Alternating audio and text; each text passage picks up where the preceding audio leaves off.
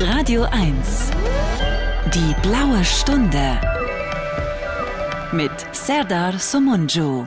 Ja, es gibt im Leben nichts, was ich lieber mag, als die blaue Stunde an einem grauen Tag.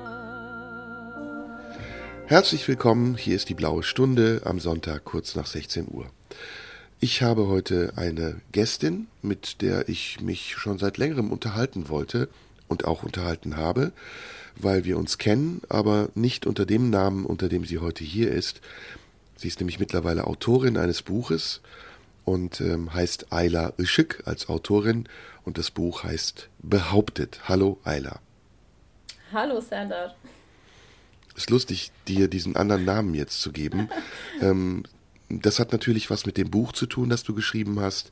Du musstest dir ein Pseudonym zulegen und gehst damit aber eigentlich ganz souverän um. Du sagst, es ist ein Pseudonym, aber deinen richtigen Namen, den verrätst du nicht. Ähm, ja, weil erstmal der, der, richtige Name nicht so wirklich eine Rolle spielt. Ähm, fürs Ego vielleicht, aber es geht um die Geschichte und es geht ähm, darum, dass das Buch so viele Menschen wie möglich erreichen soll. Und das geht auch ohne meinen echten Namen. Also das geht auch über Pseudonym. Ja, das ist doch gut. Dann bleiben wir einfach bei Ayla. Und genau. ähm, ich erkläre den Zuhörern erstmal, wir beide kennen uns seit, oh, sind schon zwei, drei Jahre her jetzt, ne? Ja. Glaube ich. Und ähm, damals warst du in der Arbeit zu diesem Buch und wir haben viel darüber gesprochen. Du warst sehr aufgeregt weil das Buch natürlich auch ein sehr persönliches Buch ist. Es äh, beschreibt deine Lebensgeschichte, deine, deine Leidensgeschichte, muss man dazu sagen, von der du heute auch hier erzählen wirst. Und mittlerweile ist dieses Buch erschienen. Es heißt, wie gesagt, behauptet im Kiepenheuer Witsch Verlag in Köln. Und heute wollen wir ein bisschen Werbung dafür machen, aber wir wollen natürlich auch über dieses brandaktuelle Thema sprechen, das du irgendwie in deinem Buch vorweggenommen hast, nämlich die Rolle der Frau im Islam. Kannst du zunächst mal vielleicht eine kurze Inhaltsangabe des Buches uns allen geben? Ähm, ja, total gerne. Also das Buch ähm, beschreibt meine Lebensgeschichte, ähm, natürlich in der Kürze, äh, wie es ging. Und zwar von meiner Kindheit über meine Jugend, bis ich geheiratet habe, ähm, dann die Zeit, wo ich äh, Mutter geworden bin. Und äh, dann quasi dieser Umschwung, wo ich ähm, so einen Kipppunkt hatte und ähm, alles ja, nicht in, also ich habe viele Sachen in Frage gestellt und angezweifelt und wollte das selbst erforschen. Bis hin zu dem Punkt, wo es wirklich diese Wende in meinem Leben gab, ähm, wo ich dann äh, meinen Ex-Mann verlassen habe äh, oder beziehungsweise die Trennung wollte, dann aber auch äh, meine Kinder zurücklassen musste, sollte. Und dann der Beginn quasi mit dem neuen Leben. Also ich sage immer, ich habe zwei Leben geführt schon. Und im also zweiten stecke ich gerade drin. Es ist ein autobiografisches Buch. Absolut, ja. Mhm. Darf ich fragen, wie alt du bist? Ich weiß, wie alt du bist, aber sag's uns nochmal. Äh, ich bin 41. Du bist 41, also stehst mitten im Leben. Du hast drei Kinder, die zum Teil schon recht alt sind, ne? Genau. Meine Kinder sind 20, 15 und 13 Jahre alt. Wow irre. Sieht man dir nicht an. Also wenn man dich sieht, siehst du erstens nicht aus wie 41. Ich weiß nicht, wie man als dreifache Mutter aussieht, aber ich stelle mir vor, dass auch eine dreifache Mutter nicht so aussieht. Du siehst viel jünger aus aus meiner Sicht. Dankeschön, das höre ich total oft. Und du bist eigentlich von Beruf erstmal nicht Schriftstellerin, sondern das ist ja dein Debütwerk. Was hast du vorher gemacht? Also während meiner Ehe habe ich ähm, versucht, mit einem Studium erstmal anzufangen. Das ging dann aus, Persön also aus privaten Gründen ging das nicht. Äh, zwei Anläufe und dann habe ich am Ende meiner Ehe eine Heilpraktikerausbildung angefangen, weil ich ursprünglich ähm, Medizin studieren wollte. Und ähm, ich hatte auch den Platz am Ende, den ich leider abgeben musste. Und dann habe ich meine Heilpraktikerausbildung zu Ende gemacht und habe dann Journalismus äh, und PR studiert in Gelsenkirchen. Hm, schöne Stadt. Naja, ähm, wie wollen wir anfangen? Also erstmal, ich habe ja gesagt, wir beide kennen uns. Du bist eine, wie ich finde, sehr spannende, tolle Frau, gastfreundlich, ähm, sehr höflich und äh, sehr geduldig. Als ich das letzte Mal bei dir war, da kam ich aus Berlin und bin so müde gewesen, dass ich bei dir eingeschlafen bin einfach. Und du hast da so geduldig mir gegenüber gesessen. Ich dachte, warum schmeißt ihr mich nicht raus? Das ist mir ganz äh, eindrücklich in Erinnerung geblieben, dass du ein sehr gutes Herz hast, so würde ich es jetzt mal sagen. Aber andererseits ähm, hast du auf mich auch den Eindruck hinterlassen, ich kannte natürlich deine Geschichte aus deiner eigenen Erzählung, als wäre diese Gutmütigkeit auch eine Art Beharrlichkeit gegen die vielen schlechten Dinge, die dir passiert sind. Kann man das so sagen? Ähm, ich glaube, man kann das schon so sagen. Ich habe das noch nie so gesehen. Ähm, ich glaube, meine Gutmütigkeit oder, oder diese Freundlichkeit, die ich habe, das ist etwas, ähm, womit ich dem Ganzen ja trotzen will, weil, also auch nicht aus Absicht trotzen will, sondern das ist so eine Einstellung bei, von mir. Also die Menschen, die äh, das nicht so leben, ähm, den kann man mit gutem Beispiel vorangehen und sich auch vor allem von dieser Art Menschen nicht ähm, runterziehen lassen. Ja, also ich glaube, dich nicht, an, die, dich nicht anstecken zu lassen von der, ja, ist es Bösartigkeit der Menschen oder ist es ihre eigene Ausgeliefertheit? Ähm, ich würde eher sagen, es ist so eine negative Einstellung. Es ist aber auch ihre eigene Hilflosigkeit zum Teil oder auch das Unwissen, wie man es ähm, besser machen könnte. Und vielleicht auch ähm, die Unwissenheit darüber oder weil die Erfahrungen fehlen, wie es wäre, wenn man das anders machen könnte. Also mhm. wenn man freundlich und mit Lebensfreude durch die Welt geht und sich einfach nicht von solchen negativen Sachen runterziehen lässt. Also ich habe in meinen letzten acht Jahren so viele Möglichkeiten bekommen, wo ich einfach äh, aufgeben hätte können oder fluchen können oder negativ werden können. Aber ich habe all diesen Dingen nicht diese Chance gegeben. Ja. Ja, du hast viele Leben hinter dir und deswegen müssen wir uns jetzt auch ein bisschen sputen, damit wir das alles erzählen können. Ich ähm, halte eigentlich nicht viel davon, Biografien aufzuzählen, aber wir müssen natürlich in deine Biografie gehen. Du bist, du kommst aus der Türkei. Fangen wir mal da an. Ähm, sagen wir mal so, ich bin hier in Deutschland geboren. Meine Eltern kommen ursprünglich aus der Türkei, wobei meine Mutter ist äh, zur Hälfte irakisch. Und ich bin in Deutschland geboren, in Deutschland aufgewachsen und als älteste von fünf Geschwistern. Okay, also du bist in Deutschland geboren und aufgewachsen und eigentlich äh, ein typisches Kind der vierten oder dritten Gastarbeitergeneration. Ich würde sagen der dritten. Der dritten, ja. Der dritten, das, ja müsste die dritte sein. Die vierten sind dann deine Kinder. Genau. Mm, deine Eltern, mit denen warst du zusammen in Deutschland, äh, sind die besonders religiös? Also ich komme aus einer religiösen Familie. Ich würde auch sagen, meine Familie äh, geht in Richtung ähm, schon so orthodox religiös. Ähm, allerdings habe ich immer wieder auch durch andere Familien und Beispiele immer wieder so dieses ähm, äh, das Feedback bekommen, dass meine Familie sehr ähm, freundlich ist. Also im Sinne von, äh, die Regeln sind zwar da, sie waren auch immer wichtig, aber über den Regeln stand immer das Wohl. Also das Wohl uns, von uns Kindern, ähm, das Wohl unserer Familie, der Eltern. Es war immer ein sehr ähm, freundlicher und äh, lockerer und respektvoller Umgang miteinander. Sowohl in die eine als auch in die andere Richtung. Also meine Eltern sind mir nie respektlos begegnet. Hast du Geschwister? Ich habe, äh, wie gesagt, jüngere Brüder. jüngere Brüder. Ihr seid also eine mittelgroße türkische Familie, die in den 80ern, 90ern in Deutschland, in Westdeutschland gelebt hat. Genau. War die, war die Religion auch eine Bastion gegen den fremden Einfluss, gegen den man sich vielleicht wehren musste, weil er die Sitten und die Erziehung der Eltern hätte unterwandern können?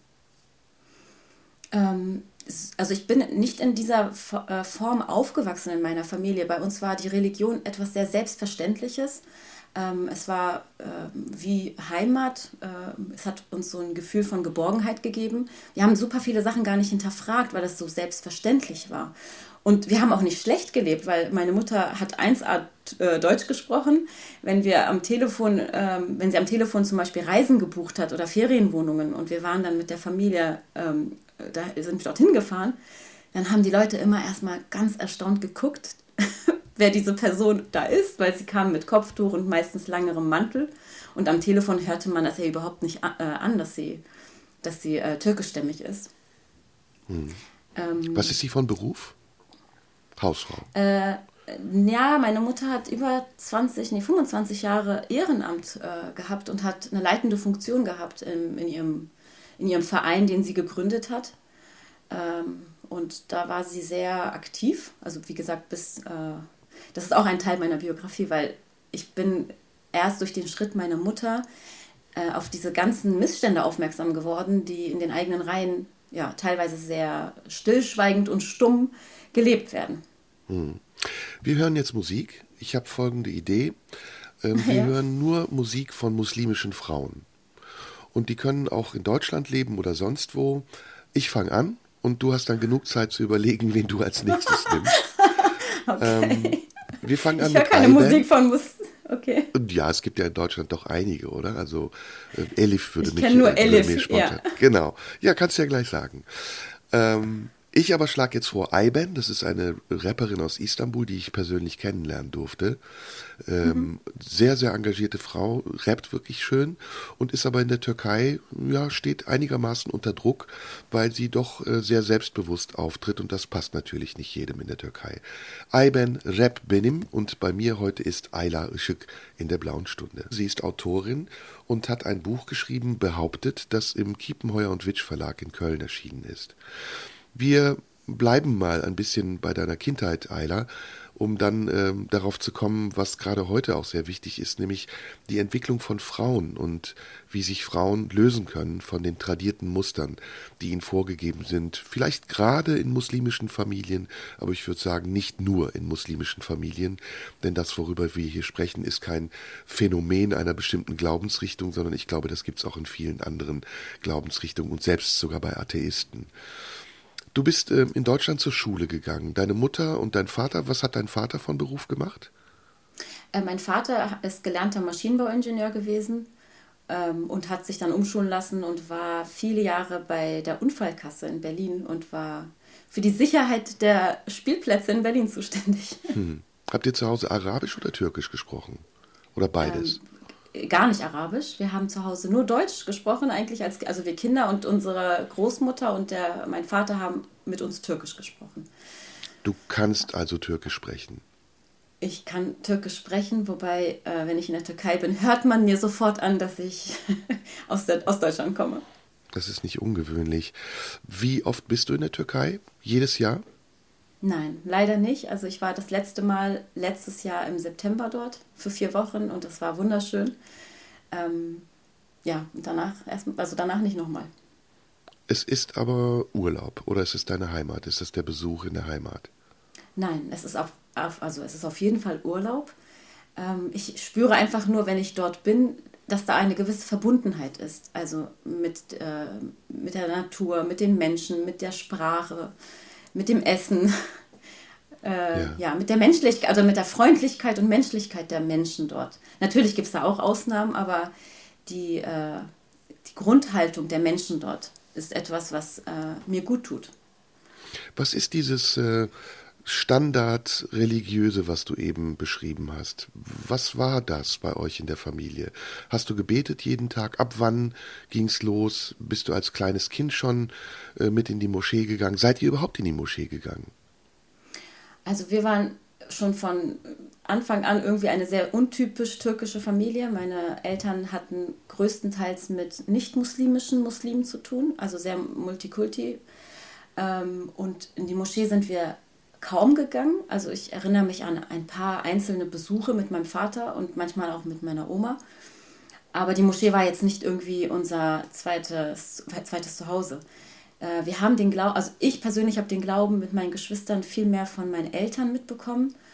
Ähm, einmal durch das Vorleben, also sie haben das auf eine sehr vorbildliche Art uns vorgelebt.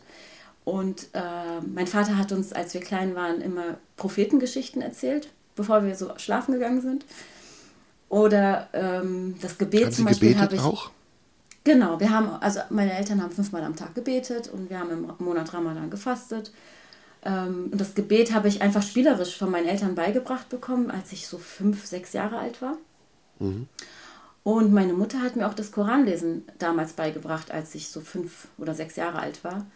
Ähm, also die arabische Schrift sozusagen. Also die, die, das muss man dazu sagen, Lesen. das wissen viele nicht, genau. Die Türken ähm, lesen den Koran in der Regel in Arabisch, genau. aber sie können kein Arabisch, sondern sie lernen das auswendig.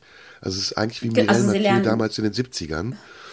Äh, die hat auch so getan, als könnte sie Deutsch, aber sie hat das auswendig gelernt. Und ich kenne das auch von meiner Mutter. Die kann den kompletten Koran rezitieren, aber sie versteht nicht, was sie sagt. Oder ansatzweise. Ja. Genau, das Auswendiglernen ist eine Form und das andere ist, wäre es also ist die ähm, ist den Koran zu lesen, also lesen können, die, die Schrift mhm. zu lesen. Und ich, ich habe beides gelernt, weil man ja auch zum Gebet das Rezitieren braucht. Mhm. Kannst du erklären, wie ein Gebet vonstatten geht? Ist das Gebet für Frau und Mann unterschiedlich? Nein, das Gebet ist für Mann und Frau gleich. Ähm, vor allem, wenn man alleine betet. In der Gemeinschaft ist es dann wieder anders, dass die Männer vor, vorne beten, die Frauen hinten. Ähm, aber ansonsten das Gebet selbst ist für Mann und Frau gleich und ähm, man beginnt damit, dass man erstmal sich rituell reinwäscht, also die Gebetswaschung macht. Und ähm, dann je nach Siebenmal Tageszeit, unter den Achseln, siebenmal hinter nein, den nein, nein.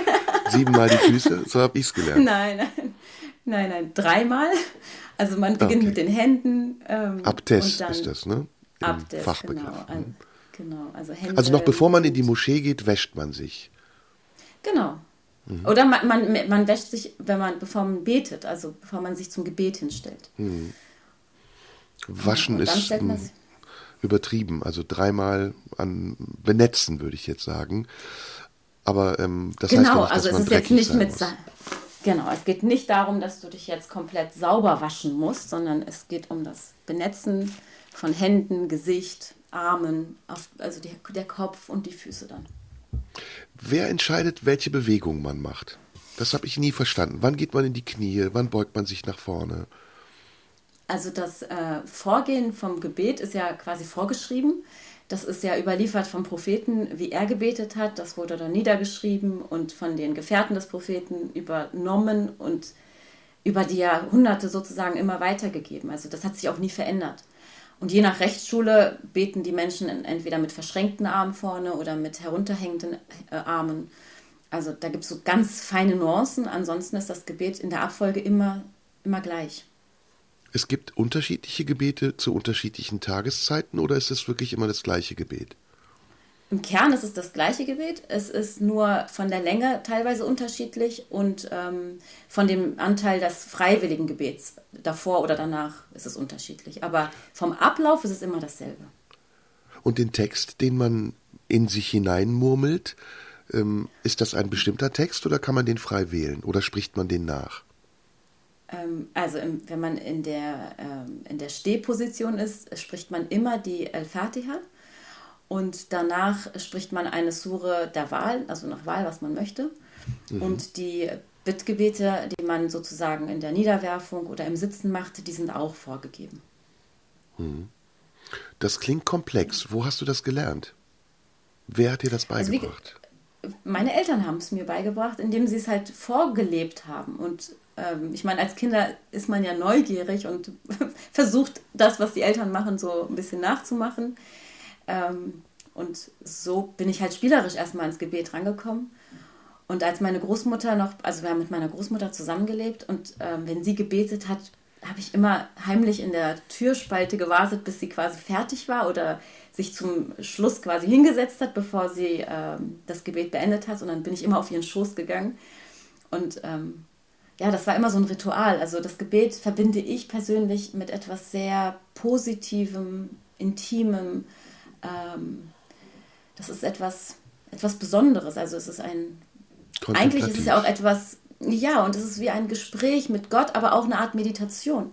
Das ist ja auch Sinn und Zweck des Gebets, dass du dich wirklich fünfmal am Tag aus deinem Alltagstrott rausreißt und, ähm, und dich vielleicht für zwei, drei Minuten, es dauert ja auch nicht länger als zwei, drei Minuten, dass du dich zum Gebet mhm. hinstellst und dich ähm, wieder erdest quasi. Mhm. Jetzt hören wir Elif, äh, die hat ein neues Album raus und ähm, einer der Songs von ihrem Album heißt, glaube ich, oder kennst du das Album? Äh, ich habe nur einmal reingehört, ich habe noch nicht alles gehört. Ich glaube, Lederjacke heißt eins. Wir lassen das raussuchen, hören jetzt Elif und nach der Musik sprechen wir weiter. Ayla Işık ist heute bei mir zu Gast. Sie ist Autorin und hat ein Buch geschrieben, das Behauptet heißt. Ayla Işık ist bei mir heute zu Gast. Sie hat ein Buch geschrieben, behauptet, indem sie ihre Lebensgeschichte erzählt. Und wir sind gerade dabei, diese Lebensgeschichte zu rekonstruieren und sind gelandet in der Kindheit und ihrer ersten Berührung zum Glauben oder den ersten praktizierenden Momenten im Glauben. Hast du ähm, Deine Eltern, sagst du, haben dir das spielerisch beigebracht. Hast du darüber hinaus dann ein eigenes Interesse entwickelt und gesagt, ich möchte noch mehr wissen, ich möchte hm, lernen, beispielsweise den Koran zu übersetzen oder richtig Arabisch zu sprechen? Oder blieb das immer in einer gewissen familiären Grenze? Ähm, also in der Familie war das Thema Arabisch lernen oder Arabisch sprechen gar nicht so großes Thema. Es war so, dass ich in der Schule viele deutsche Freunde hatte und wenige muslimische.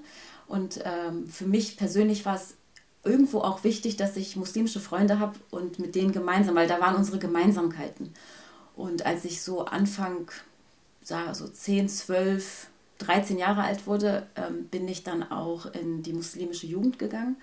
Ähm, das ist eine Gruppe von, von Muslimen aus ganz Deutschland, mittlerweile auch Österreich und Schweiz, soweit ich weiß ähm, wo wirklich so diese Herkunft oder die Herkunftsfamilien eigentlich gar keine Rolle spielen. Also es geht um das, um den gemeinsamen Glauben und um, um das Streben nach Wissen und noch nach noch, noch, nach noch mehr Wissen. Ähm, und da gibt es Lokalkreise in jeder Stadt, wo man sich gemeinsam trifft, äh, Unterricht macht, äh, Freizeitaktivitäten auch gemeinsam äh, betreibt. Und es gab, es gab damals auch Jahrestreffen, die es bis heute gibt. Und das war so meine erste Berührung mit, ähm, mit einer muslimischen Gruppe, die eben nicht türkisch-türkisch war, sondern äh, total multinational, so wie ich es halt auch in meiner Familie immer vorgelebt bekommen habe. Also in meiner Familie ist so dieser Nationalgedanke nie Thema gewesen. Hm. Bist du, ähm, du trägst oder du trugst damals das Kopftuch und ähm, bist jetzt so in der Schule angekommen, das heißt Anfang Pubertät. Wie war das in der Pubertät? Du warst auf einer deutschen Schule, schätze ich, und äh, hattest Mitschüler, die in der Pubertät wahrscheinlich Dinge getan und gemacht haben, die bei dir nicht so üblich waren. Also ich war äh, sechs Jahre in der Grundschule, da trug ich kein Kopftuch. Und mhm. als ich dann in die siebte Klasse kam, Oberstufe, Gymnasium, äh, da war ich ungefähr elf. Und ich wusste, irgendwann wird meine erste Periode kommen. Und ich wusste, wenn die kommt, muss ich anfangen, Kopftuch zu tragen. Das war so etwas, was gar nicht ähm, vorher, also es wurde gar nicht diskutiert. Das war klar, dass das passiert. Warum Und war das klar? War das, war das ein Gesetz, ein ungeschriebenes, oder hast du dir das selbst gesagt?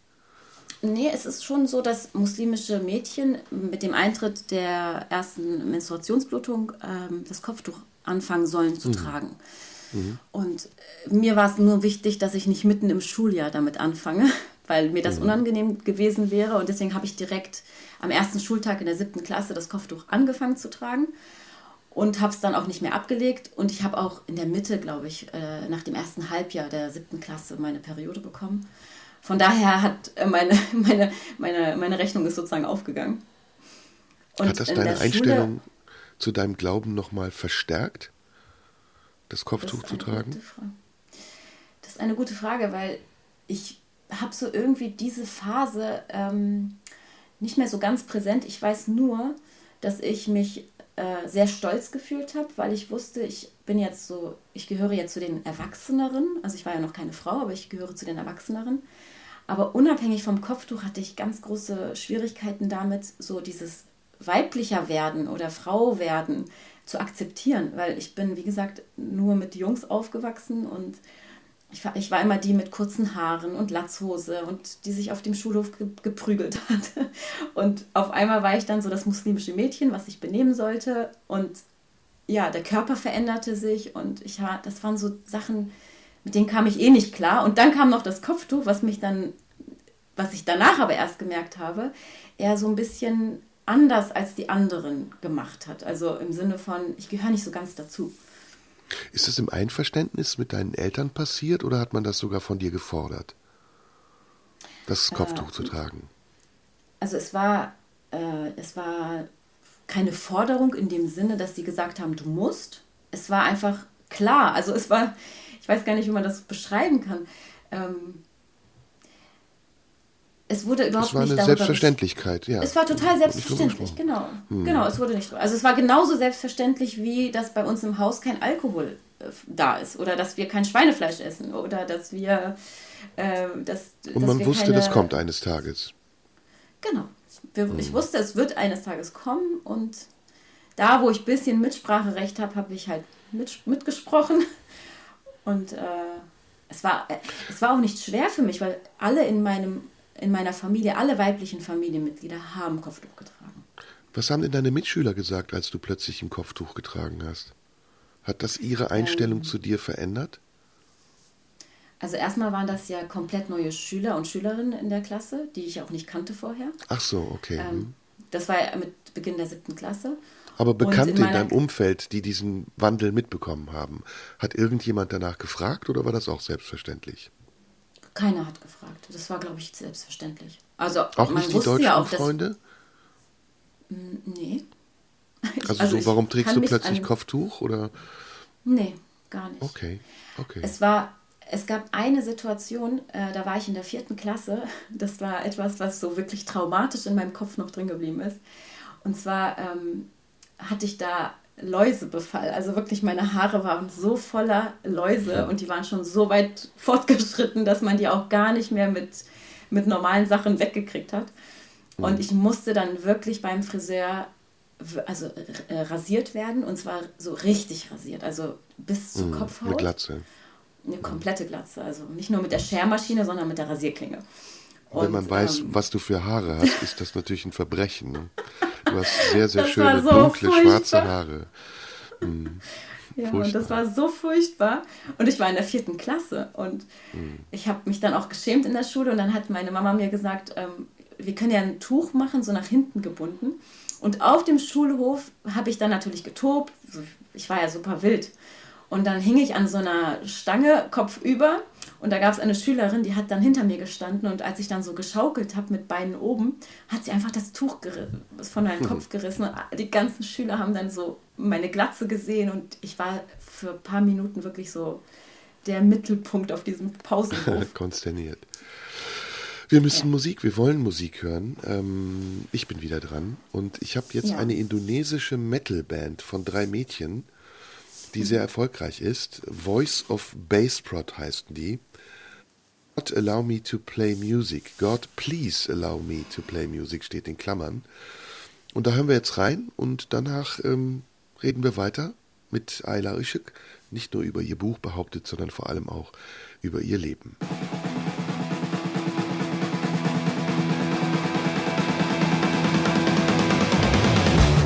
In der blauen Stunde heute ist Ayla Işık zu Gast. Sie ist Autorin, hat ein Buch geschrieben, behauptet, das im Kiepenheuer-Witsch Verlag erschienen ist und wie ich finde, ein ganz brandaktuelles Thema behandelt. Und deswegen springen wir jetzt ein bisschen von der Pubertät ins Erwachsenenalter. Du hast dann irgendwann geheiratet. Wie alt warst du, als du geheiratet hast? Ähm, ich war 18 und ich war in der 12. Klasse noch, also in den Sommerferien. Und verlobt habe ich mich mit 16. Also ich war verliebt in diesen Mann und ja, dann ging es ratzfatz. Dann ging es ja gut zwei Jahre verlobt bis Heirat geht noch, aber mit 16 verlobt zu sein ist sehr früh. Ist das ein Mann gewesen, den du dir ausgesucht hast?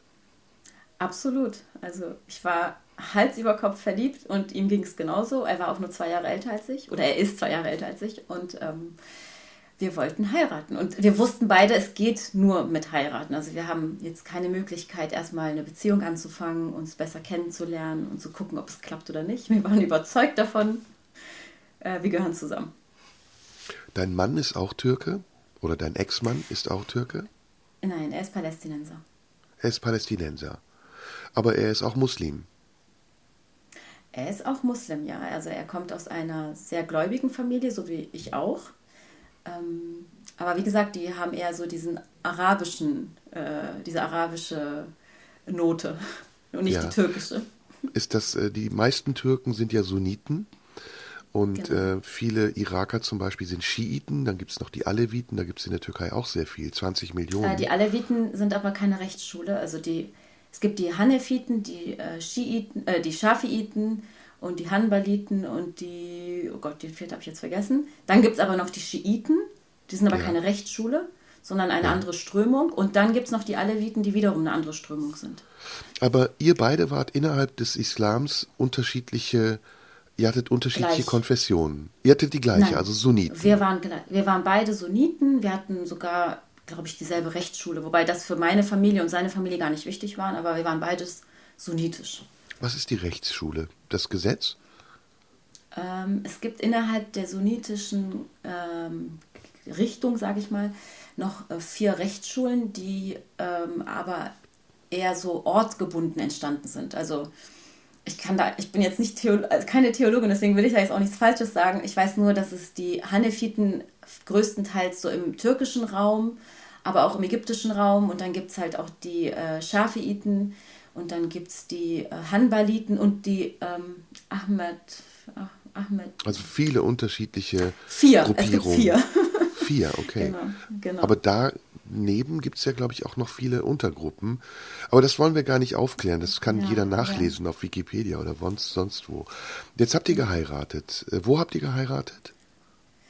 Ähm, wir haben standesamtlich in meiner Stadt geheiratet und die, die Feier war dann in seiner Stadt. Also wir waren auch in unterschiedlichen Städten. In Deutschland, nicht in der Türkei? In Deutschland, nein, nein. Okay. Äh, er ist auch hier in Deutschland geboren und Mhm. Ich komme aus dem äh, äh, östlichen Teil Deutschlands und er kommt aus dem westlichen Teil Deutschlands. Ja, nein, ich wollte nur wissen, ob das in der Türkei war oder in Deutschland. Nein, nein. Aber ihr seid nach islamischem Ritual getraut worden, in einer Moschee. Nein, wir haben standesamtlich erst geheiratet, einen Tag vorher. Und die Feier selbst war äh, in einem Veranstaltungsraum, wo man aber getrennt gefeiert hat. Also die Frauen haben in der oberen Etage gefeiert und die Männer haben in der unteren. Und äh, bevor die Zeremonie quasi losging, haben wir auch die islamische Trauung vor Ort gemacht. Mit einem Imam Hochzeit, und mit Zeugen. War die Hochzeit schön? Äh, ähm, ich sag mal so, ich habe die Hochzeit nicht geplant. Also ich war, ich war, ich wusste gar nicht, wie der Raum aussieht, was es für Essen gibt, welche Musik kommt, was für Programmpunkte es gibt.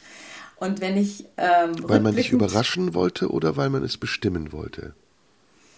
Mm, naja, ich war von meiner Familie aus gesehen die, äh, ja, das erste und einzige Mädchen, was jetzt heiraten wird. Da hat man natürlich gerne Mitspracherecht gehabt, auch in der Wahl des Hochzeitskleides. Das steht auch im Buch drin. Da habe ich nicht so viel mitreden können oder dürfen. Da hat meine Großmutter äh, ja, viel den Ton angegeben, aber ich habe es ja auch gelassen. Und in seiner Familie war er auch der Erste, der geheiratet hat. Und da haben die äh, Familienmitglieder auch natürlich gerne bestimmen wollen. Wobei das war alles, also die, das war jetzt nicht auf eine überrumpelnde Art oder äh, man hat uns nicht übergangen, man wollte uns einfach die Arbeit abnehmen. Und die Arbeit, die kannten wir ja auch gar nicht. Also ich meine, wir waren 18 und 20 und ich war mhm. mitten im Abi, also ich habe in den Sommerferien geheiratet. War das der schönste Tag deines Lebens oder der schlimmste Tag deines Lebens? in der Zeit war es der schönste Tag meines Lebens. Hast du geahnt? Aber da war ich ja auch 18. Ja. Hast du geahnt, dass das äh, ein Fehler gewesen sein konnte, so früh Nein. zu heiraten?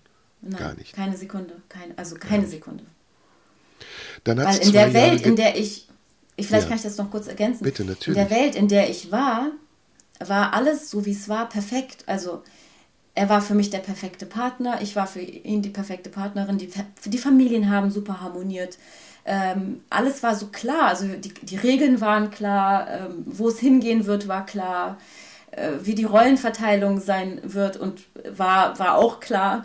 Also es war alles sehr unkompliziert und es hat mir auch eine gewisse Sicherheit gegeben. Deswegen ja. habe ich deswegen habe ich zum Beispiel auch das Buch, also der Untertitel des Buchs lautet als Muslimin zwischen Sicherheit und Freiheit. Hm. Und ähm, die Sicherheit war Mittelpunkt in, in meiner Welt bis zu Oder dem Zeitpunkt, wo ich mich getrennt habe. Oder zwischen Fremdbestimmung und Selbstbestimmung? Das war mir damals nicht bewusst. Jetzt ist es mir absolut bewusst. Also damals war es sehr viel fremdbestimmt, aber hm. auf eine unbewusste Art. Ähm, jetzt ist es eher so, dass mein Leben absolut selbstbestimmt ist und das bisschen, was fremdbestimmt ist, das sind so die Regeln und Gesetze dieses Landes. Dann habt ihr recht bald nach zwei Jahren ein Kind bekommen. Du hast gesagt, 41, 20 ist dein Sohn. Also in etwa mit 2021 bist du Mutter geworden. Genau. Genau. War das ein Glücksmoment oder war das ein weiterer Schritt in die Abhängigkeit? Wie hat sich euer mhm. Verhältnis verändert? Ein Kind ist ja oft eine große Belastung für eine Beziehung. Ja, also es war so, dass der Kinderwunsch ähm, nicht unbedingt von mir kam. Also ich hatte mein Studium begonnen, ich bin in diesem Studium auch voll aufgegangen. Es war ein wunderbares Studium. Ähm, ich weiß nicht, ob er das Gefühl hatte, dass er so ein bisschen die Kontrolle verliert, weil äh, mir das Studium einfach wahnsinnig Spaß gemacht hat.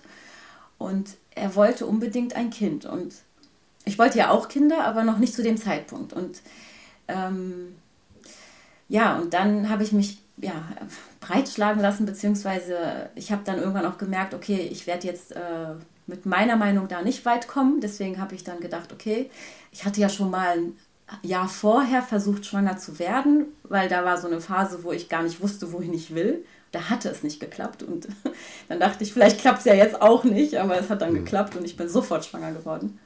Du hast auch nicht verhütet, nie. Doch, doch, ich habe verhütet, aber zu dem Zeitpunkt, wo wir dann entschieden hatten, dass wir es nochmal probieren, habe ich nicht verhütet und, und da hat es halt sofort geklappt. Also ich bin wirklich mhm. im ersten Monat direkt schwanger geworden und ähm, habe dann aber das Studium, soweit ich konnte, noch bis zum zweiten Semester fertig gemacht, also wirklich hochschwanger. Und ja, dann sind wir weggezogen. Äh, dann kam unser Sohn auf die Welt und für mich war das ein totaler Schock im Sinne von, ähm, ich war völlig Jetzt überfordert. Ja. ja, ich war, ich war völlig überfordert. Wir wollen und müssen Musik hören. Äh, du bist wieder dran. Was kennst du noch für türkische Künstler in Deutschland oder sonst wo? ich höre hm. ähm, hör wenig türkische Musik von Frauen, außer Sezen Aksu ab und zu. Aber ich höre zum Beispiel total gern Tantasche. Aber der hat ja, obwohl der ist in Deutschland geboren. Das muss man dazu okay. sagen. Kennst du das Tarkan-Album, wo er Lieder nachsingt von Aşık Veysel? Nein. Das ist ganz toll, das kann ich dir sehr empfehlen. Gece Gündüz ist ähm, Evergreen eigentlich von Aşık Veysel. Man würde sagen ein Chansonnier, ein blinder Chansonnier, der in den 60er, 70er Jahren sehr populär war in der Türkei, ein anatolischer Musiker. Und das hat Tarkan gecovert und das können wir jetzt hören, wenn du Lust hast. Super gern. Sehr schön. Ayla Işık ist bei mir zu Gast. Die erste Stunde ist leider schon vorbei und die zweite Stunde wird umso spannender werden, obwohl es jetzt schon sehr, sehr spannend ist. Radio 1. Die blaue Stunde. Mit Serdar Somunju. Ja, es gibt im Leben nichts, was ich lieber mag, als die blaue Stunde an einem grauen Tag. In der blauen Stunde heute ist äh, Ayla Işık, Autorin des Buchs Behauptet, erschienen im Kiepenheuer-Witsch Verlag. Witsch, Kiepenheuer-Witsch sagt man. Und wir sprechen über dein Leben und natürlich den Inhalt des Buchs, der dein Leben äh, beschreibt. Eben waren wir bei eurem ersten Kind. Du bist mit knapp 20, 21 Mutter geworden. Äh, verheiratet, mit 16 verlobt, mit 18 dann verheiratet, in einer, sagen wir, sehr traditionellen islamischen Ehe. Äh, gleichzeitig hast du studiert, hast, glaube ich, auch erfolgreich abgeschlossen. Korrigiere mich, wenn ich was Falsches sage. Ja, also ich habe mein Studium erfolgreich nach der Trennung abgeschlossen, also jetzt mit 38 habe ich mein Studium okay. abgeschlossen. Damals habe ich es abgebrochen. Okay, und mehr und mehr hat sich diese Ehe, diese freiwillige Beziehung, in die ihr beide mit jugendlichem Eifer und Euphorie gestolpert seid, zu etwas entwickelt, aus dem ihr nicht mehr entkommen konntet. Wann kam das zweite Kind und was hat sich dann verändert in der Beziehung? War das zweite Kind auch ein gewolltes Kind? Ähm, also das erste Kind war erstmal, wie gesagt, so ein totaler Schockmoment, weil ich gar nicht wusste, was Mama sein heißt. Und ähm, es hat ein bisschen gedauert, bis ich mich an diese Rolle gewöhnt habe. Und ähm, dann war es so, dass ich danach entschieden hatte, ich will gar keine Kinder mehr. Und äh, das Schlimmste fand ich waren die schlaflosen Nächte.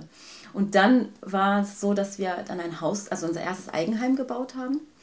Und als wir dann da eingezogen sind, ich meine, das Haus war riesig und ähm, auf einmal hat sich auch so mein Umfeld verändert. Also mein Großer kam in den Kindergarten und dann äh, habe ich mit Müttern zu tun gehabt, die teilweise auch noch sehr kleine Kinder hatten. Und da kam so der Gedanke, mit dem Studium werde ich das sowieso wahrscheinlich nicht nochmal schaffen, weil ich habe mehrere Anläufe versucht mit meinem großen Sohn, dass ich ihn in einen Kindergarten bringe und dann studiere, aber es hat halt aus privaten Gründen nicht geklappt. Ähm, und dann dachte ich, gut, dann kann ich ja auch eigentlich jetzt ein zweites Kind bekommen. Wir hm. haben ein großes Haus und das Studium wird wahrscheinlich sowieso erstmal nicht klappen. Und das war so, im, in so einem Rückblick würde ich sagen, es war so ein bisschen Resignation, aber es war auch ein starker Wunsch da, also nach, nach, nach einem weiteren Kind, äh, weil ich auch so ein bisschen über die ersten Schockmomente hinweg war, so nach knapp viereinhalb Jahren. Wie war eure Beziehung zwischen dir und deinem Mann? Ähm, also er war der Alleinverdiener im Haus es war auch so, dass ich gar nicht arbeiten gehen brauchte oder sollte. Ähm, ich habe mich um Familie und Haushalt gekümmert. Er hat sich um das Einkommen gekümmert. Und wenn es um Themen ging, wo ich, wo ich für, für mich selber so einstehen wollte oder etwas machen wollte, bin ich oft, ähm, ja, oft gegen Mauern gelaufen, weil er das teilweise gar nicht nachvollziehen konnte, dass ich mich da so verwirklichen will. Also er hat, er hat immer so die Frauen in seiner Familie als Vorbild gehabt, die so diese Verwirklichung über die Mutterrolle geschafft haben oder, oder, oder gelebt haben. Ähm, für mich war die Mutterrolle auf der einen Seite ganz toll, aber es war nicht etwas, was mich komplett erfüllt hat. Ähm, ja. Wart ihr Partner auf Augenhöhe? Damals dachte ich ja, jetzt würde ich definitiv Nein sagen, weil Warst ich einfach glücklich? auch andere Beziehungen kennengelernt habe ich war damals glücklich, ähm, beziehungsweise es gab Dinge, die mich unglücklich gemacht haben, wo ich aber wusste, es gibt dafür keine richtige Lösung. Also die einzige Lösung ist entweder ich resigniere und schmeiß alles hin und gehe, aber das war für mich keine Option. Und das andere war mich halt arrangieren.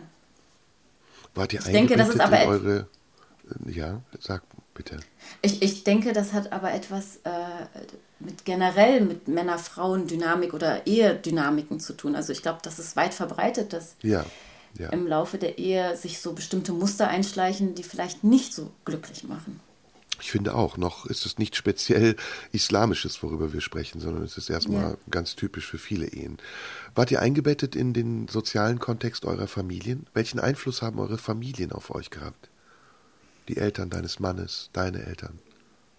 Also meine Eltern haben sich weitestgehend zurückgehalten, weil sie ähm, uns Geschwister, also uns Kinder immer sehr selbstverantwortlich äh, erzogen haben. Also wir haben wirklich so äh, unser eigenes Ding immer gemacht.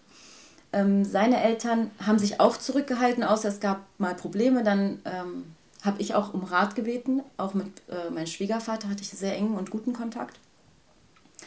Und ähm, ja, ich bin halt immer wieder äh, damit konfrontiert worden, dass sich die Frauen untereinander nicht so wirklich, also wenn es in die Tiefe ging, nicht wirklich unterstützt haben oder mhm. zu, zu einem zur Seite gestanden haben. Das hat ab mich ehrlich gesagt dir, ein bisschen traurig gemacht, ja. Ab wann hat bei dir das Bewusstsein eingesetzt, dass diese Ehe, diese Familie, in der du warst, dich eher einschnürt als zufrieden und glücklich macht und dir ein Gefühl von angekommen zu sein gibt. Gab es da einen markanten Punkt? War es das dritte Kind? Mm, es war schleichend. Also es war so, dass meine Mutter damals äh, diesen Schritt gemacht hat und das Kopftuch abgelegt hat nach über 30 Jahren Kopftuch tragen. Und sie hatte ja auch eine sehr ähm, präsente Rolle in der muslimischen Community. Gab es einen Anlass? Hab, ja, es gab die äh, Kopftuchdebatte mit der Lehrerin Fereshta Ludin.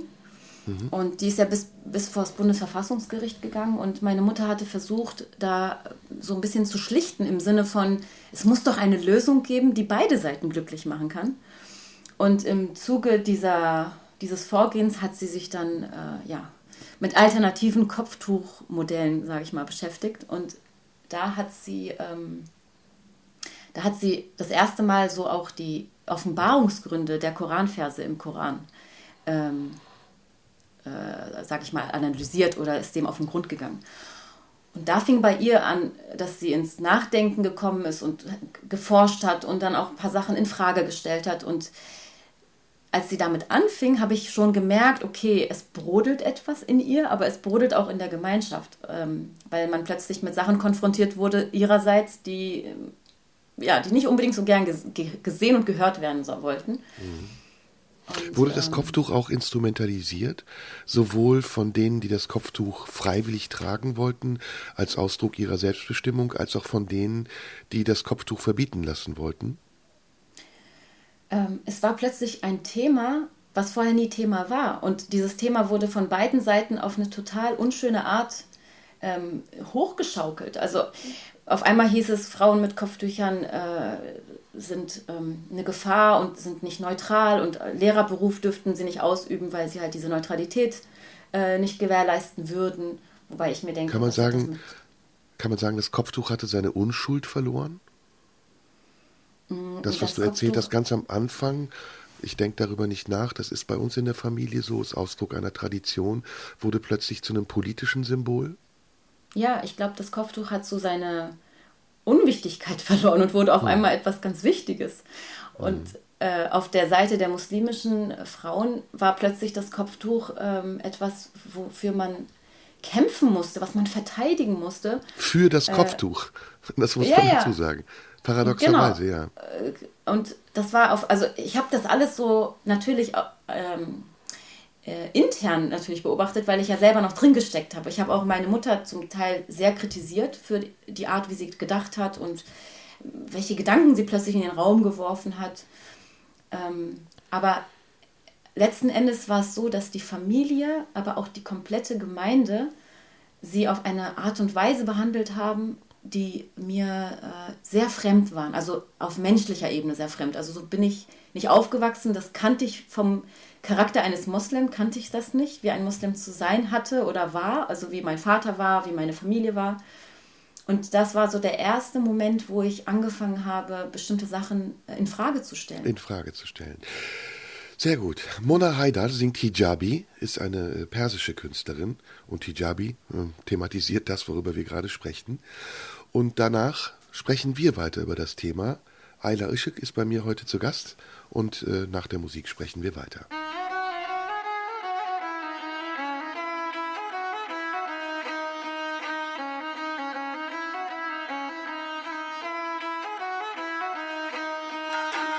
In der blauen Stunde heute ist Ayla Işık zu Gast. Sie hat ein Buch geschrieben, ein sehr spannendes Buch, behauptet heißt es, und ist im Kiepenheuer Wietsch Verlag erschienen. Wir sprechen über deinen Lebenslauf und wie du dazu gekommen bist, irgendwann das Kopftuch abzulegen. Du hast beschrieben, wie du als Pubertierende, als junges Mädchen angefangen hast, das Kopftuch zu tragen, wie es für dich selbstverständlich war, weil es dir auch vorgelebt wurde auf eine sehr traditionelle Art und Weise von deiner Mutter wie du dann geheiratet hast im ziemlich jungen Alter, 16 Verlobung, 18 Heirat, das ist ungewöhnlich, wie du dann dein erstes Kind bekommen hast, das zweite Kind und wie dann irgendwann der Zeitpunkt kam, nämlich als deine Mutter das Kopftuch abgelegt hat, an dem du selbst auch angefangen hast zu zweifeln. Wie ging das äh, in eurer Beziehung einher? Wie konntest du das deinem Mann erklären? Hast du mit ihm darüber gesprochen und wie hat er reagiert? Also ich habe äh, mit allen Menschen, mit denen ich sprechen konnte, habe ich über dieses Thema gesprochen, weil es mir ein ganz großes Bedürfnis war, darüber zu sprechen. Ähm, aber ich bin parallel auch, äh, also ich hab, bin zweigleisig gefahren. Ich bin auf der, auf der einen Seite habe ich angefangen, Literatur zu lesen, die, sage ich mal, nicht diesem Mainstream-Islam-Literatur entsprechen oder zumindest nicht die Bücher waren, die bei uns zu Hause in den Regalen lagen. Und auf der anderen Seite habe ich ähm, äh, kritische Fragen gestellt und habe aber immer wieder gemerkt, diese kritischen Fragen, die kommen nicht gut an. Ähm, Was waren das für kritische Fragen? Eine Frage war zum Beispiel, es gibt im Islam doch keinen Zwang. Warum muss ich denn etwas tun, was ich vielleicht nicht will? Oder ähm, warum müssen die Frauen warum tragen Frauen die Verantwortung, den Islam nach außen in der Gesellschaft zu präsentieren und Männer nicht? Also, außer sie tragen jetzt einen ganz langen Bart. Aber der Bart ist zum Beispiel etwas, was eine Empfehlung ist, also Sunna. Und der, wenn der Bart Sunna ist, dann warum kann man nicht sagen, dass das Kopftuch vielleicht auch eine Sunna ist, also eine Empfehlung? Warum hat das eine Pflichtcharakter und das andere nur eine Möglichkeit oder eine Optionencharakter? Welche Funktion das, hat das Kopftuch eigentlich? Wovor schützt es wen? Ähm, wenn schützt man es dich oder schützt es die Männer vor ihren eigenen Gedanken? Ich glaube, es ist von beidem etwas. Ich glaube, äh, so wie ich Müssten es dann gelernt die Männer habe. nicht eine Augenbinde tragen? Eigentlich müssten die Männer auf die Barrikaden gehen und sagen, hey, wofür brauchen wir denn das Kopftuch? Wir haben doch unsere Triebe unter Kontrolle, wir sind doch keine Oder sich für Tiere. Äh, ihre schmutzigen Fantasien schämen. Stattdessen ja. unterstellen sie euch die Fantasien und schützen sich. Nee, nee, nee, ich würde nicht sagen, euch. dass man uns. Nee, das würde ich nicht sagen. Das ist äh, vielleicht auch eine Perspektive, aber ich glaube, das ist keine korrekte Perspektive.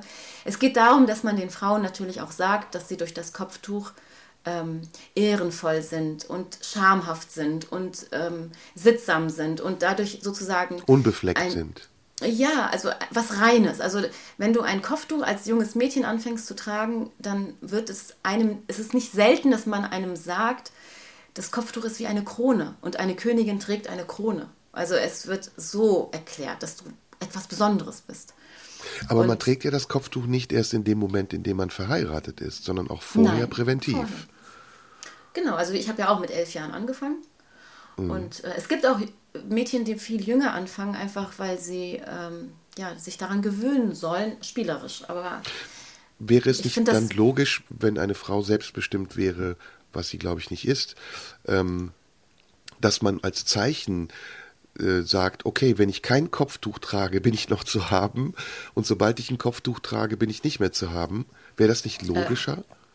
War das nicht früher äh, in Deutschland oder bei den Christen so gewesen, wenn, wenn Frauen unter die Haube kamen sozusagen, dann hat man ja dann, nachdem man geheiratet hat, quasi so ein halbes Tuch über dem Kopf gehabt. Unter Das die war ja Haube, so- das sagt's ja. Unter die Haube Ja, genau. Genau, also das ist ja, glaube ich, christlich. Ich weiß nicht ganz genau. Ich will das jetzt gar nicht überspitzen. Also es ist ja egal, welchen Weg man geht. Wir könnten das jetzt auch andersrum spinnen.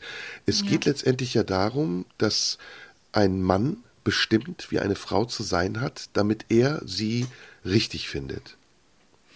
Jein, also es gibt, äh, ich würde eher sagen, das Patriarchat entscheidet darüber, wie eine Frau am Ende aussieht oder sich kleidet und so weiter. Und das Patriarchat ist ja auch ähm, ein Ergebnis davon, dass Frauen die Männer mit unterstützen. Also wenn jetzt alle erziehen. Frauen auf dieser Welt, ja klar, natürlich, sie erziehen sie ja auch.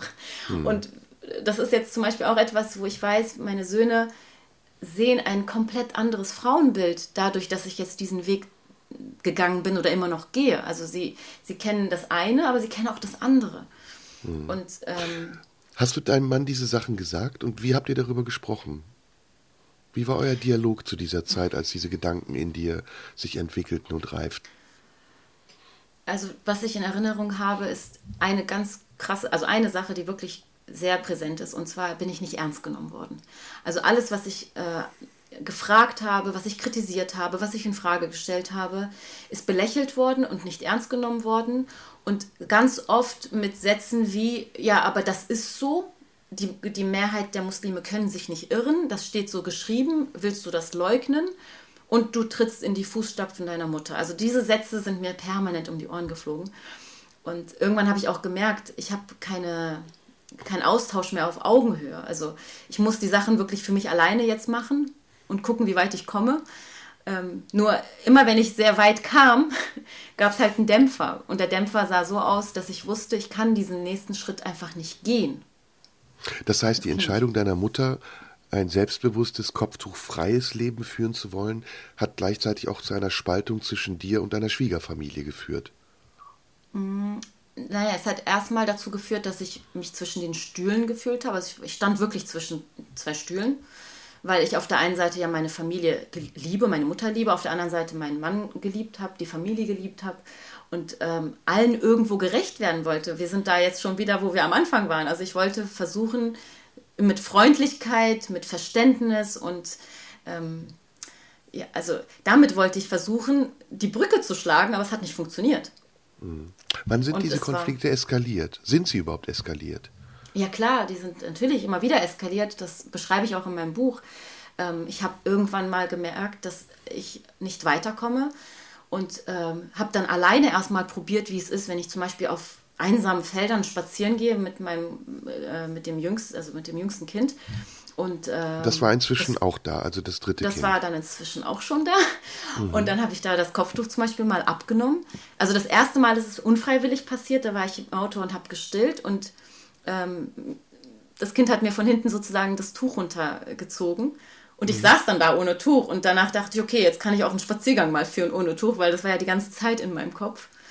Und da habe ich das erste Mal so dieses Gefühl gehabt, wie es ist ohne Kopftuch. Aber es war noch sehr ähm, mit Angst. Also ich habe wirklich innerlich gewusst, okay, das ist eigentlich nicht in Ordnung, aber warum ist es nicht in Ordnung? Ich also du hast ja ein richtiges Doppelleben geführt. Das war ja wie ein Coming naja, Out letztendlich. So, nee, ich habe nur zwei solcher Spaziergänge geführt und danach habe ich zwei Anläufe gehabt, das Kopftuch auszuziehen und dann wieder anziehen zu müssen. Und das, also letzten Endes, als ich es endgültig ausgezogen habe, war es eigentlich der fünfte oder der sechste Versuch, wobei sich der letzte Versuch wirklich äh, am befreiendsten angefühlt hat, weil er war selbstbestimmt. Was hat dich gehindert? Was hat dich daran gehindert, das Kopftuch einfach abzulegen? Die der Angst. Gedanke daran, wie die anderen mit dir umgehen oder deine Vorwürfe, die du dir selbst machst? Es war Angst. Es war blanke Angst. Also ich habe wirklich ich habe gezittert vor Angst. Und zwar Angst davor, wie andere darauf reagieren würden, wie ich das erklären sollte, ähm, was aus meiner Ehe wird, weil ich wusste, dass mein Ex-Mann ähm, das nicht akzeptieren wird und auch mich nicht unterstützen wird, wenn ich es ausziehe. Und ähm, es war auch eine gewisse Scham.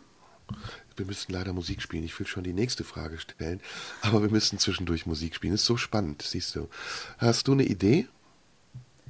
Äh, ich habe andere Ideen, was wir spielen Nein. können. Aber es hat Nein, wir wollen, wir wollen monothematisch sein, damit die deutschen okay. Hörer auch ein bisschen andere Kultur kriegen. dann äh, dann habe ich eine Idee und zwar das äh, Lied von äh, Baraya Azadi, For Freedom. Sehr gut. Sehr gut. Was gerade läuft, ja. Ja. Das hören wir und äh, nach der Musik sprechen wir weiter. Ayla Aschik ist bei mir und wir sprechen nicht nur über ihr Buch, sondern natürlich auch über ihr sehr spannendes Leben. برای توی کوچه رخصیدن برای ترسیدن به وقت بوسیدن برای خواهرم خواهرت خواهرامون برای تغییر مغزها که پوسیدن Ayla Ischik ist bei mir zu Gast. Sie ist Autorin, hat ein Buch geschrieben, behauptet, das im Kiepenheuer-Witsch Verlag erschienen ist. Und wir sprechen über den Inhalt des Buchs und natürlich auch über ihr Leben, denn das Buch ist autobiografisch.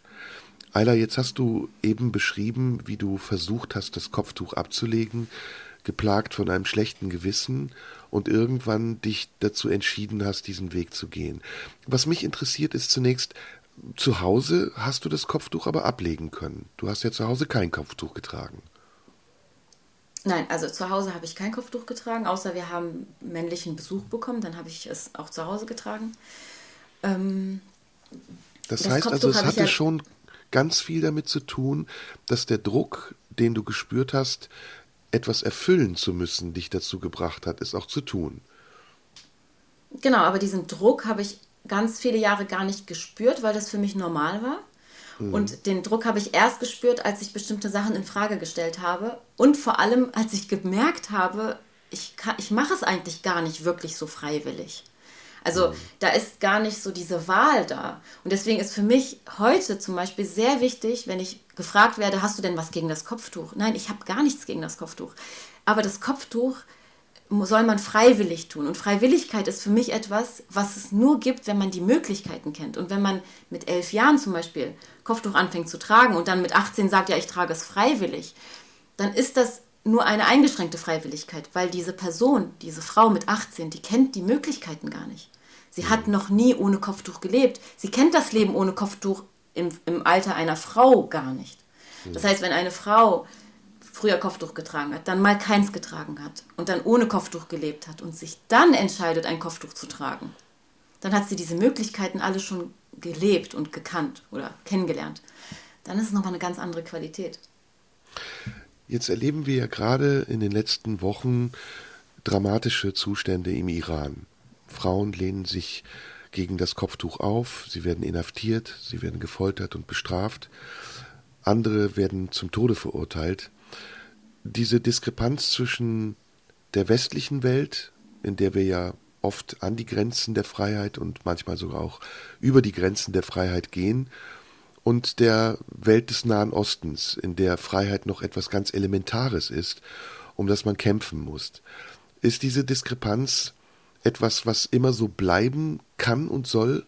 Oder glaubst du, es gibt ein, ein ethisches Gleichgewicht, das sagt, so wie du das eben beschrieben hast, es gibt eine Mischung aus Tradition und Selbstverwirklichung und vor allem Freiwilligkeit, die am Ende in ihrer Substanz etwas ganz anderes ergibt als das, was man hier gemeinhin als Freiheit versteht, nämlich die Grenzenlosigkeit der Entscheidungsmöglichkeiten.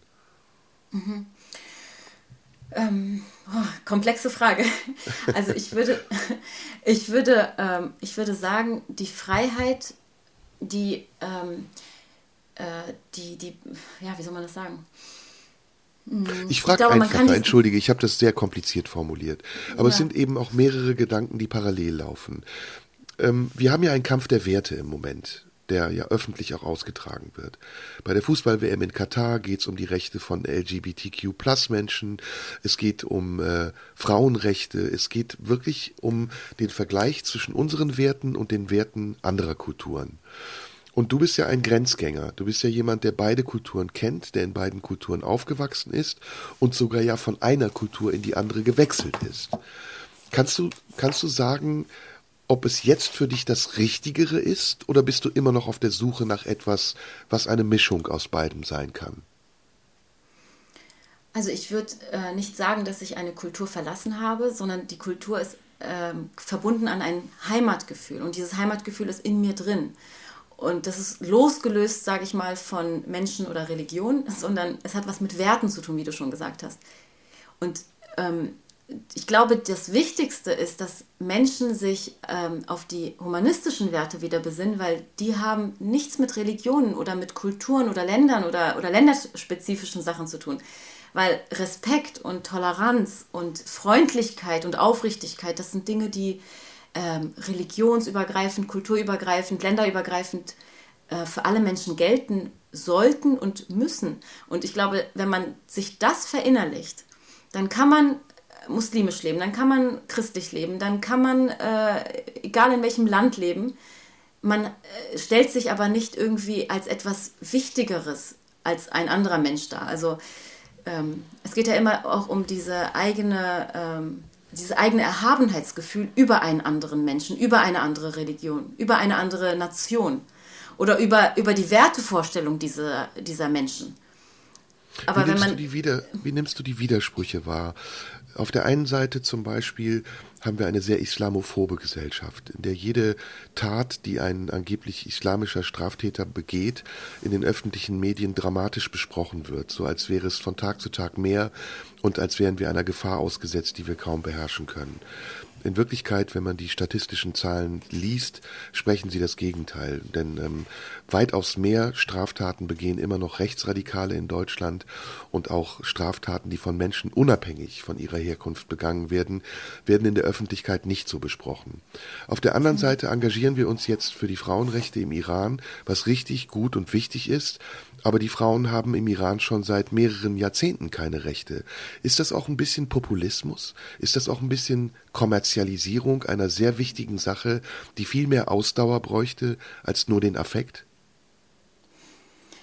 Ich glaube, der Kern und also der Punkt ist, dass man Feindbilder abschaffen muss. Also wir leben sowohl hier in der westlichen Gesellschaft mit Feindbildern und in der arabischen, muslimischen äh, Welt lebt man auch mit Feindbildern. Und solange Feindbilder herrschen, kann man sich einfach mit seinem eigenen Wertesystem, mit seinem eigenen Denken und seiner Lebensweise überhöhen. Und wenn man diese Feindbilder mal überdenkt, sowohl aus der West, also die westliche Welt, das Feindbild des Islam und aus der islamischen Welt das Feindbild der Westen mit seinen äh, Lebens, äh, mit der Lebensweise, die sie haben. Wenn man diese Feindbilder mal ähm, ja, wenn man ablegt. tiefer in diese Feind erstmal ablegt, aber bevor man sie ablegt, muss man ja in die Tiefe gehen und gucken, woher kommen diese Feindbilder? Habe mhm. ich sie vielleicht selber verursacht? Und was bringen mir Feindbilder? Weil mhm. wenn ich ein Feindbild habe, kann ich von mir ablenken, dann kann ich von mir die Schuld wegschieben. Dann kann ich mich aus der Verantwortung ziehen. Und das ist etwas, was sehr bequem ist, aber ein freiheitliches Leben und ein Leben, was anderen Menschen auch Freiheit ermöglicht, bedeutet auch Verantwortung tragen zu können ja. und Selbstverantwortung. Wann hast du das Kopftuch ja. dann endgültig abgelegt? Ich habe das Kopftuch nach. Also ich war auf einer Nordseeinsel ähm, auf einer Kur und ich habe das Kopftuch erst nach der Trennung abgelegt. Also für mich war dieses Thema Kopftuch irgendwann auch ähm, fertig in meinem Kopf und ähm, auch gar nicht mehr präsent, weil die Trennungsphase und überhaupt dieser Trennungsgedanke, der mich dann viele äh, Monate sehr, sehr eingenommen hat, ähm, das hat mir überhaupt keinen Raum mehr gelassen, das Kopftuch überhaupt noch zu, äh, zu bedenken. Und ähm, ich habe mich dann getrennt und als ich ausgezogen bin, bin ich eine Woche später auf Kur gefahren. Und da habe ich das dann am dritten Tag ungeplant ausgezogen. Also ich war morgens laufen, ich bin eine Zeit lang jeden Morgen laufen gegangen. Und ähm, ja, das war Sonnenaufgang, es war Freitag. Ähm, ich habe äh, Koransure gehört und es war so, ich war joggen einfach und dann ging die Sonne auf und ich hatte nur eine Mütze auf, weil das in den kalten Jahreszeiten habe ich immer eine Mütze nur getragen beim Joggen. Und dann habe ich die Mütze abgenommen.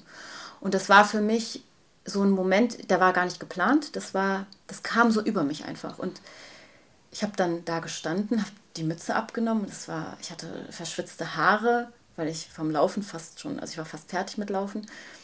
Und dann ging die Sonne auf und es war so hm. ein, ein Achterbahn der ein Gefühle, Sinnbild, weil ja. das war, es war kalt, es war gleichzeitig total warm, weil die Sonnenstrahlen langsam kamen. Ich war verschwitzt, ich habe jede Haarwurzel gefühlt, weil da auch ein Wind war. Und es war ähm, der Beginn eines neuen Zeitalters. Es war der Beginn äh, vor allem der offenen Haare. Ich habe danach, ja. also ich trage seitdem selten die Haare im Zopf. Und vor allem beim Fahrradfahren habe ich die Haare immer offen. Und ähm, wir ja, hören noch das mal. Kennen sich viele Menschen. Hm, ja, sorry. sorry, ich unterbreche dich ungern. Leda äh, ist eine israelische Künstlerin, die gerade sehr populär ist im Iran. Leda heißt sie wie die Währung. Und äh, San Besan ist das Lied, das wir hören. Und nach der Musik haben wir leider, leider, leider nur noch einen Take. Denn nach dieser Entscheidung, dein Kopftuch abzulegen, ging eigentlich erst richtig der Punk ab, glaube ich, oder? Absolut.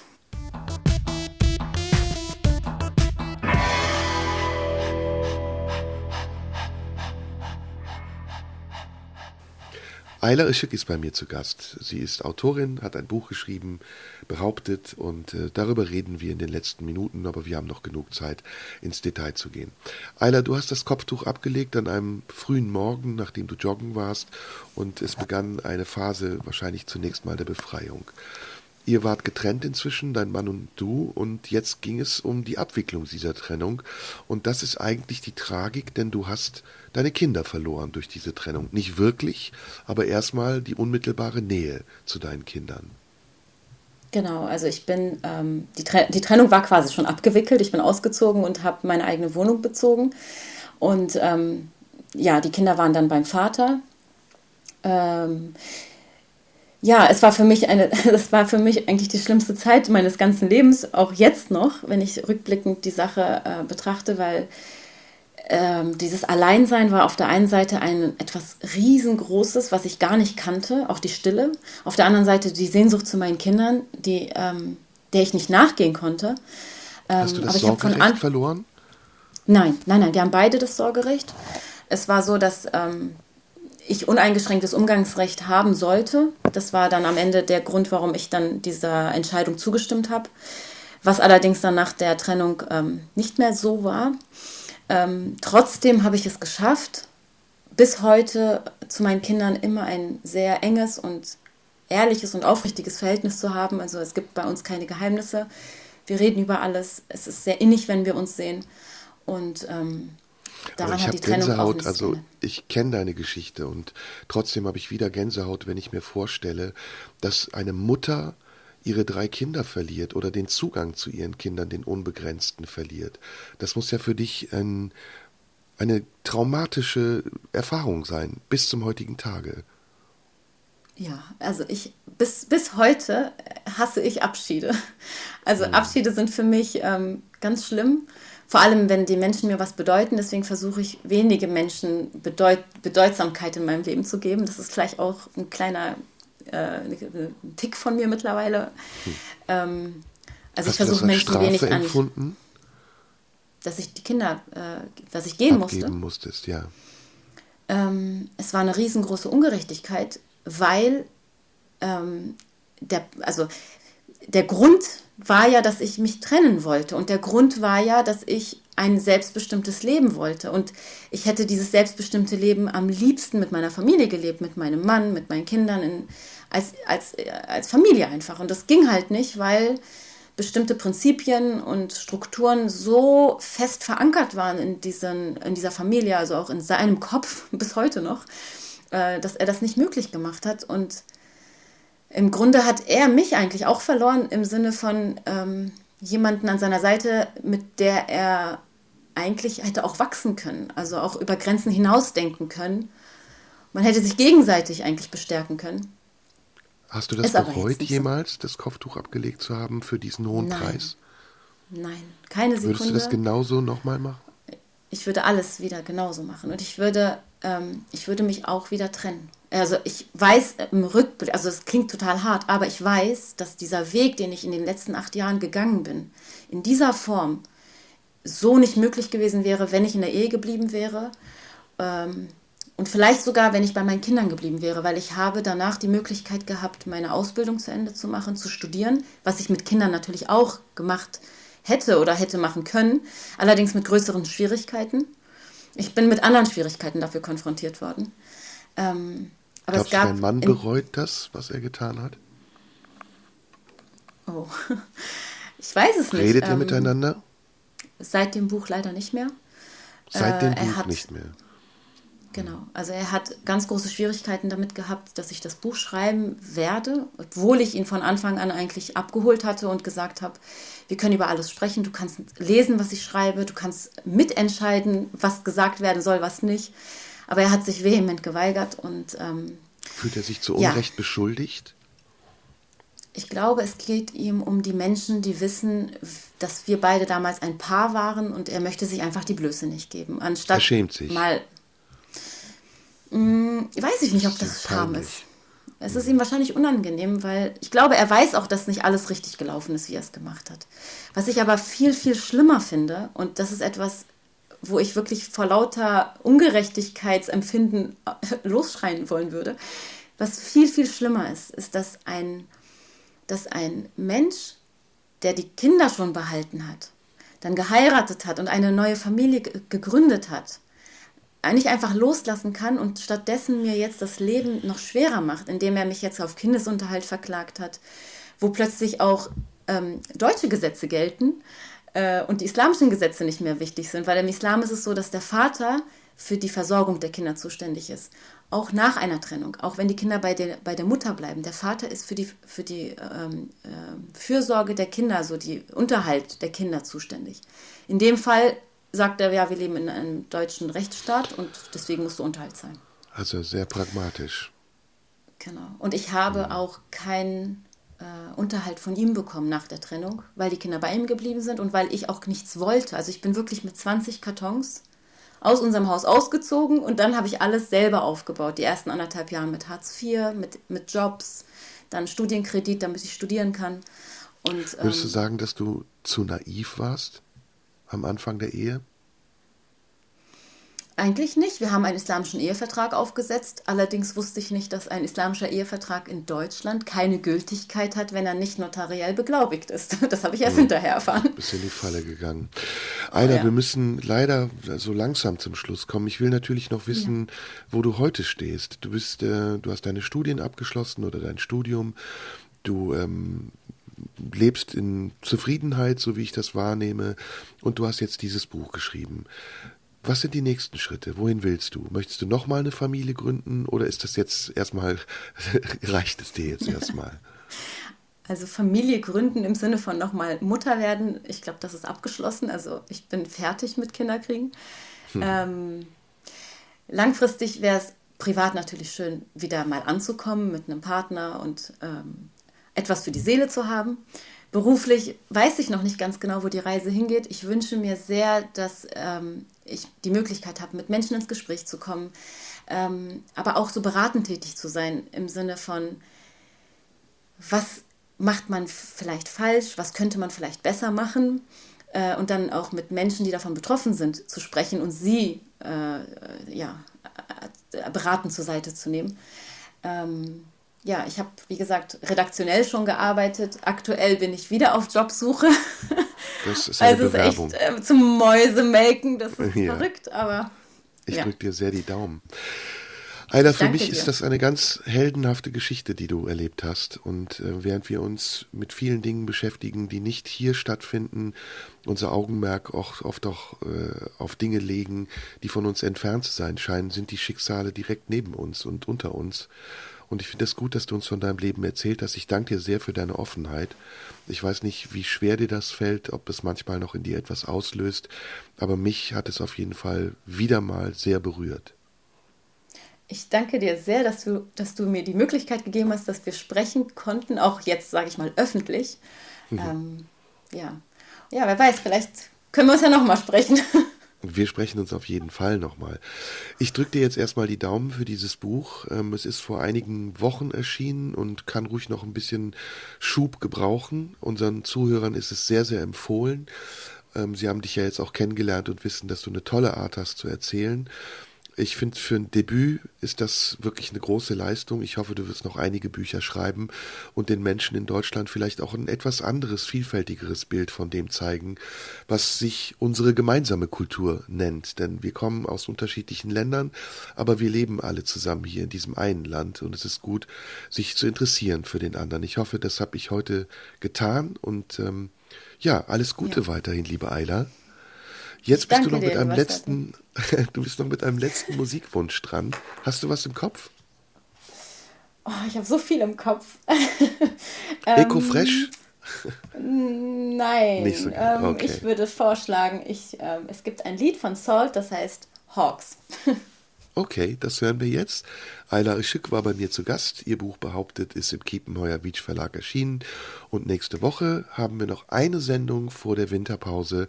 Da werde ich dann mit Jürgen König Weihnachtsgeschichten lesen. Mach's gut, lieber Ayla. Alles klar, machst du auch gut, lieber Serdar. Ciao. Tschüss. Radio 1. Nur für Erwachsene.